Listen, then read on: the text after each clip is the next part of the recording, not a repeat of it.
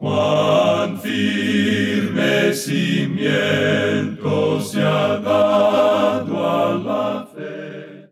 A través de la Biblia, un análisis de la Biblia libro por libro que le ayudará a crecer espiritualmente. Estos estudios fueron diseñados por el Dr. J. Vernon McGee. Acompáñenos en este fascinante recorrido a través de la Biblia. La palabra de En el Salmo 5, versículos 1 y 2, el salmista dice, Escucha, oh Jehová, mis palabras, considera mi gemir, está atento a la voz de mi clamor. Rey mío y Dios mío, porque a ti oraré. Bienvenido a través de la Biblia, el programa donde conocemos a Dios en su palabra. Soy su anfitrión, Heiel Ortiz. Como uno de los libros más queridos de la Biblia, el doctor J. Vernon McGee, autor de este estudio bíblico, decía que los salmos registran la profunda devoción, la emoción exaltada y el oscuro abatimiento de sus escritores. Y el estudio de hoy no es una excepción. Estudiaremos los salmos 5, 6 y 7. Espero que se quede con nosotros y durante todo este mes de agosto que vamos a estudiar este libro tan profundo. Si en algún momento desea volver a escuchar el programa o se pierde uno o hasta si desea compartir el estudio con un amigo o conocido, le animo a visitar a través de la biblia.org barra escuchar para descubrir las diferentes maneras de escuchar el programa y cada una de las cuales ofrece la opción de compartir el programa con otras personas. También quiero recordarles los recursos destacados de este mes que consiste en el comentario del el libro de Salmos que estamos estudiando actualmente, un estudio más profundo de este libro de Salmos y un librito titulado ¿A dónde va a parar este mundo? Es una exposición única que describe el movimiento mundial contra Dios que será detenido al regreso de Cristo a esta tierra, basado en el Salmo capítulo 2 y escrito por el doctor J. Vernon McGee. Para tener estos recursos, usted solo debe visitar a través de la Biblia .org, hacer scroll down o ir hacia abajo en la página y verá la opción que dice recursos destacados y ahí usted hace clic. Dicho esto, encomendamos este tiempo al Señor en oración. Padre Celestial, gracias por tu gran misericordia. Te pedimos que nuestros corazones se llenen de gratitud a medida que entendemos más sobre tu amor por nosotros. En el nombre de Jesús oramos. Amén. Con nosotros, nuestro maestro Samuel Montoya y el estudio bíblico de hoy. Llegamos hoy, amigo oyente, al Salmo 5. Y en esta sección que se encuentra entre el primer Salmo mesiánico, el Salmo 2, y el segundo Salmo mesiánico, que es el Salmo 8, tenemos cinco salmos que están estrechamente unidos. En realidad estos salmos nos dicen una historia. En primer lugar, estos representan un cuadro de la experiencia personal del rey David. En segundo lugar, revela proféticamente el cuadro de la nación de Israel de aquel día. Se acerca un verdadero conflicto, el período de la gran tribulación. Y esto tiene una aplicación muy real para nosotros en la actualidad por los grandes principios que son mencionados aquí, y tiene un mensaje para el pueblo de Dios de todas las edades y todos los tiempos. Ahora, al llegar al Salmo 5, nosotros lo titulamos como El hombre perfecto en medio de sus enemigos. Este es un salmo que fue escrito por David y tiene la siguiente inscripción, al músico principal sobre Neilot. El Salmo 4, que vimos en nuestro programa anterior, decía Nejinot, y hay una diferencia entre los dos. El Salmo 4 tenía que ver con instrumentos de cuerda. Este tiene que ver con instrumentos de viento, quiere decir flautas. Pensamos que esa ha sido la aceptación general de esto, la aplicación o instrucciones que se habían dado en el otro para el acompañamiento de instrumentos de cuerda y aquí se destacan las flautas. Como usted ya sabe, David era el dulce salmista de Israel. Él fue quien compuso la música de estos salmos. Hay otras personas que opinan que un coro cantaba este salmo acompañado, por supuesto, por flautas. Pensamos que el tono y el carácter general de este salmo se puede notar fácilmente y como alguien ya dijo, es una oración de fe que sale del corazón que tiene el discernimiento de Dios como un escudo y galardonador de aquellos que le buscan. Y todo esto se halla en unión de un profundo sentido de la maldad y perversidad que lo rodea y que se presenta diariamente en la contemplación de los fieles, y del vejamiento del alma a causa de la abundancia de la iniquidad, resulta aquí como lo más destacado en su expresión general. Tenemos también una declaración muy interesante que hizo Prirum. Él dice, de aquí la paciencia se ha forjado en la tribulación y el gozo abunda en la esperanza segura de libertad, que es solamente diferido por los concilios de un amor infalible. Y creemos nosotros que eso resume propiamente este magnífico salmo. Se le ha llamado Salmo de la Mañana. Note usted cómo comienza y lo que dice en los primeros tres versículos. Escucha, oh Jehová, mis palabras, considera mi gemir, está atento a la voz de mi clamor, Rey mío y Dios mío, porque a ti oraré. Oh Jehová, de mañana oirás mi voz, de mañana me presentaré delante de ti y esperaré. Es una oración matutina, y esto se puede enlazar con los salmos que ya mencionamos, como Salmo de la mañana y el otro Salmo vespertino, el Salmo matutino, el Salmo 3, y el Salmo vespertino, el Salmo 4. Este puede llamarse la oración matutina, el elevar la voz a Dios por la mañana. Podemos apreciar aquí que por la mañana es un tiempo muy bueno para elevar nuestro corazón a Dios en oración. Observemos ahora lo que dice este salmo en los versículos 4 hasta el 7 porque tú no eres un Dios que se complace en la maldad. El malo no habitará junto a ti. Los insensatos no estarán delante de tus ojos. Aborreces a todos los que hacen iniquidad. Destruirás a los que hablan mentira. Al hombre sanguinario y engañador abominará Jehová. Mas yo por la abundancia de tu misericordia entraré en tu casa. Adoraré hacia tu santo templo en tu temor. Este es el consuelo que puede disfrutar el hombre piadoso. Y cuando usted observa alrededor suyo en el presente, hay muchos que se pueden sentir abatidos al ver todo el mal que les rodea, la iniquidad que existe. Es algo que lo hace sentir mal en el corazón. Pues bien, ¿cuál es el consuelo de los piadosos en días como los del presente? Bueno, aquí tenemos al salmista. El odio que él siente en su propio corazón hacia el mal revela que él está del lado de Dios. Dios también lo odia, es decir, Dios odia el mal. Así es que Dios no aprecia lo que este mundo pecador está haciendo en la actualidad. La maldad no agrada a Dios y tampoco agrada a aquellos que conocen a Dios. El mal no puede morar con él porque Dios es su vida y en él no hay tinieblas. Usted sabe que Habacuc lo dijo de la siguiente manera cuando el Señor le dijo que los caldeos invadirían la tierra de Dios.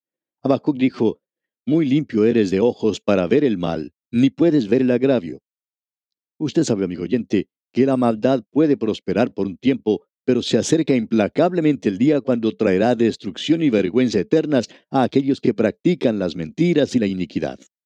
Dios ha expuesto eso con mucha, pero con mucha claridad, que se acerca un día cuando el juicio llegará contra todo esto y que el mal de hoy no prevalecerá. Dios ha dejado eso muy en claro. Allá en el libro de Apocalipsis capítulo 21 versículo 8 dice, Pero los cobardes e incrédulos, los abominables y homicidas, los fornicarios y hechiceros, los idólatras y todos los mentirosos tendrán su parte en el lago que arde con fuego y azufre, que es la muerte segunda. Parecería que quisiéramos asustar un poco a la gente al leer esto y esperamos que sea una llamada de atención porque nosotros creemos que el juicio de Dios se está acercando para este mundo. Ahora, en la primera parte del versículo 8 de este Salmo 5 leemos lo siguiente. Guíame, Jehová, en tu justicia a causa de mis enemigos. Lo que él está diciendo aquí es que los enemigos lo estaban observando. Ellos querían que él tropezara y cayera, pero no los voy a glorificar a ellos. Por tanto, él está orando a Dios que no le deje tropezar y caer, que Dios lo guíe.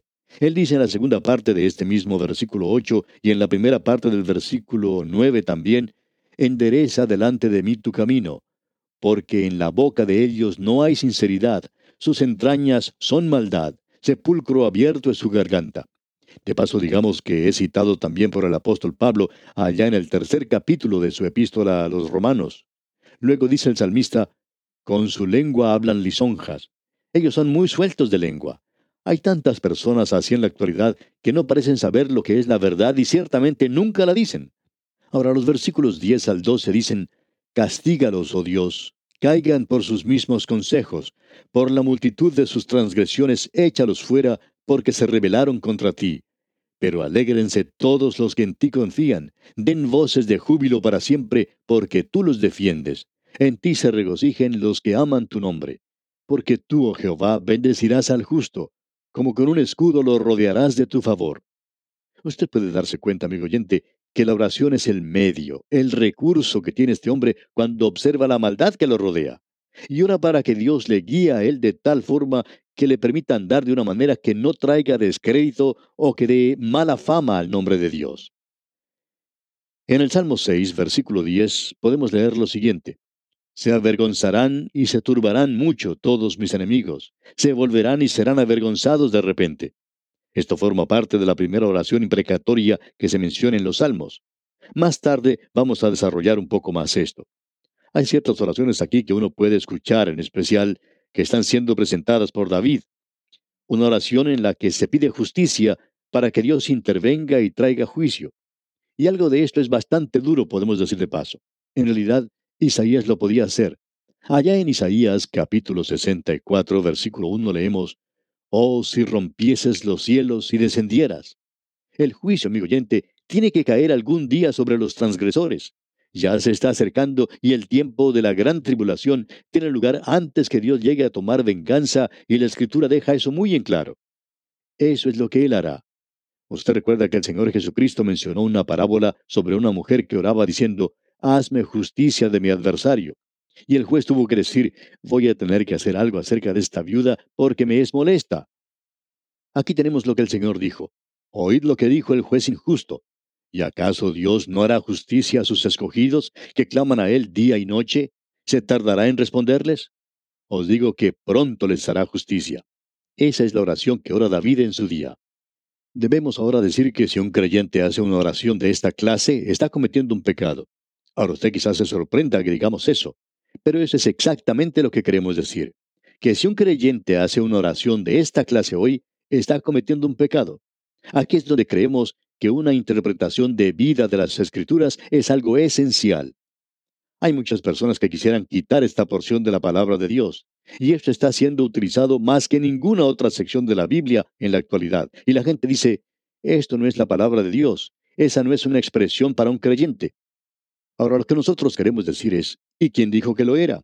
Esto será para el pueblo de Dios en aquel día. Por tanto, interpretemos la escritura en forma exacta. Y esta gente, bajo la ley en ese día, presentará esta oración como lo hicieron en el pasado bajo la ley.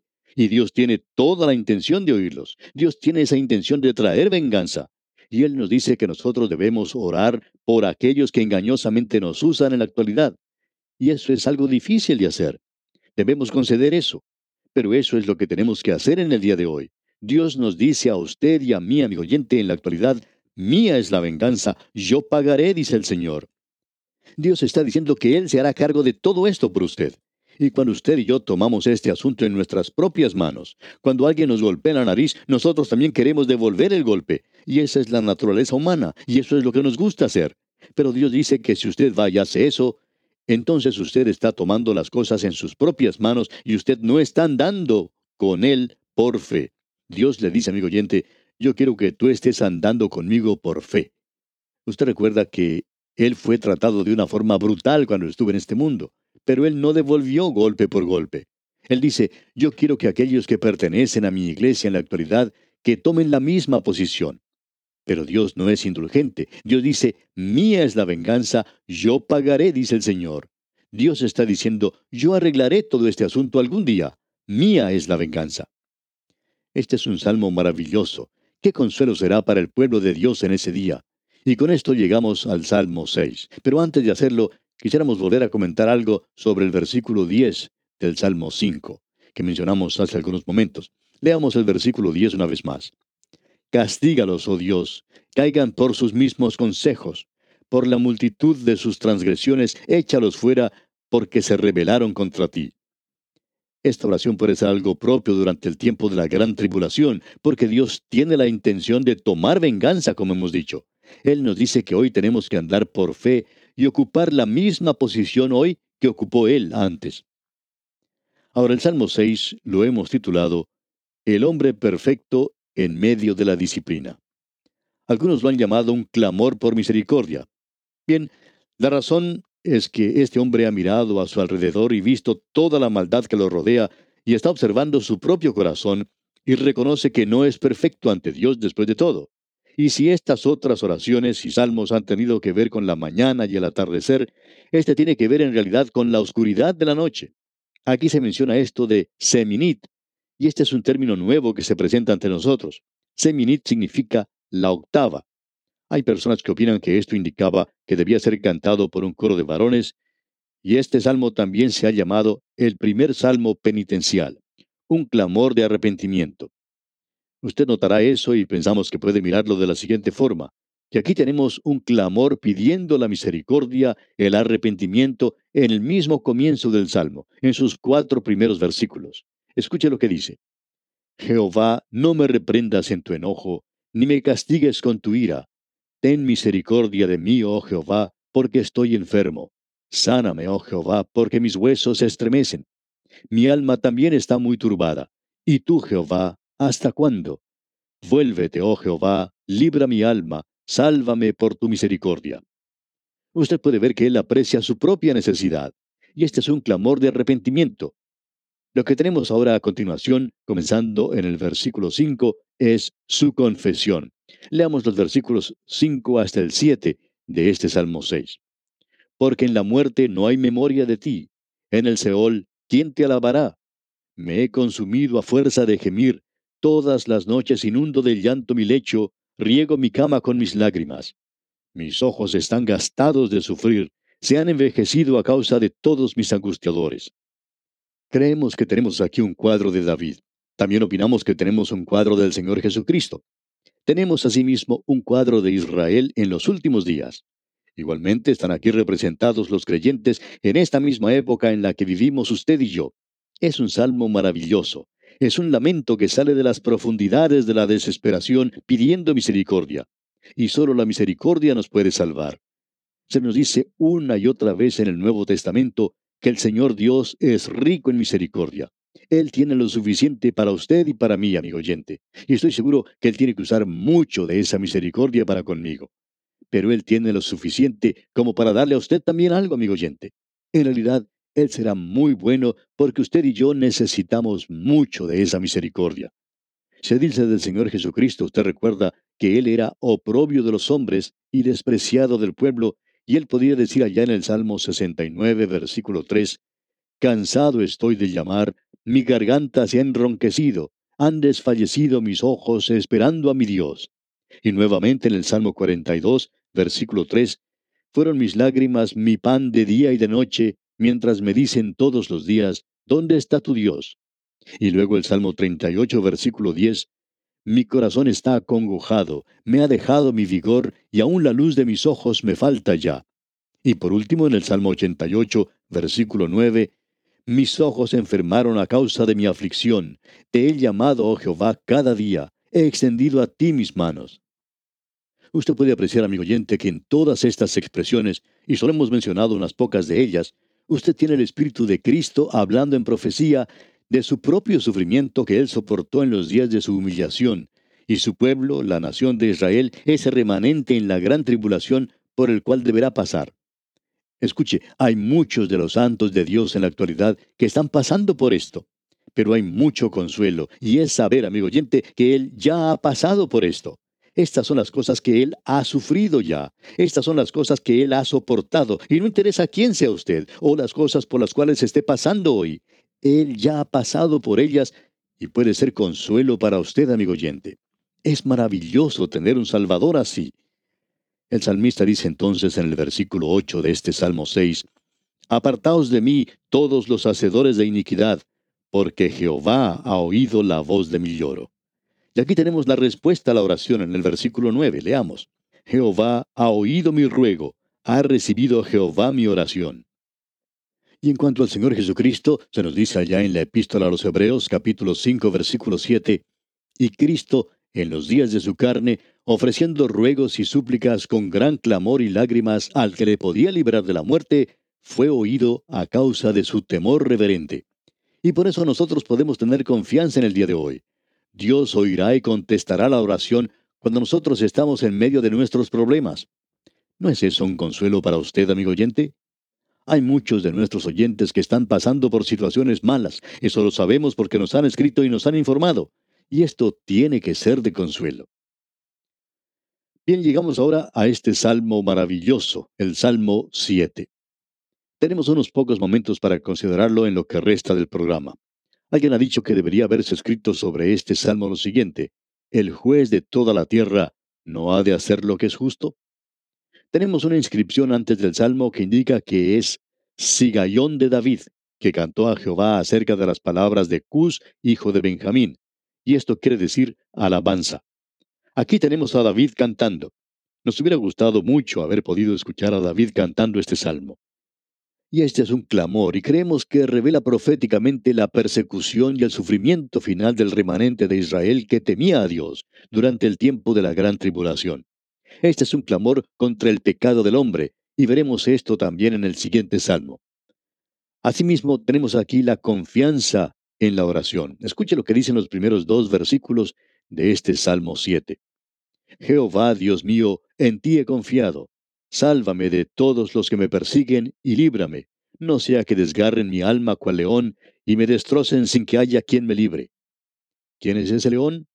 Es Satanás, porque el diablo, como león rugiente, anda alrededor buscando a quien devorar. Luego tenemos una persecución injusta. Leamos los versículos 3 y 4. Jehová Dios mío, si yo he hecho esto, si hay en mis manos iniquidad, si he dado mal pago al que estaba en paz conmigo, antes he libertado al que sin causa era mi enemigo. Eso es algo que yo no comprendo en este mundo. No propongo comprenderlo, pero quisiera decirle esto, amigo oyente. Yo sé que hay alguien que sí lo comprende y que él lo explicará algún día ante nosotros. Hay cosas en mi vida, y estoy seguro que hay cosas en su vida también, que usted no comprende, y que usted y yo no podemos explicarnos, porque muchas veces no sé por qué tengo que pasar por algunas de las cosas que tengo que soportar. Pero Él nos lo va a explicar algún día. Tenemos luego aquí una parte maravillosa en este salmo, y que no es la terrible oscuridad de la noche como la anterior. Aquí tenemos la luz de la mañana. Escuche lo que dice aquí el versículo 6. Levántate, oh Jehová, en tu ira. Álzate en contra de la furia de mis angustiadores y despierta en favor mío el juicio que mandaste.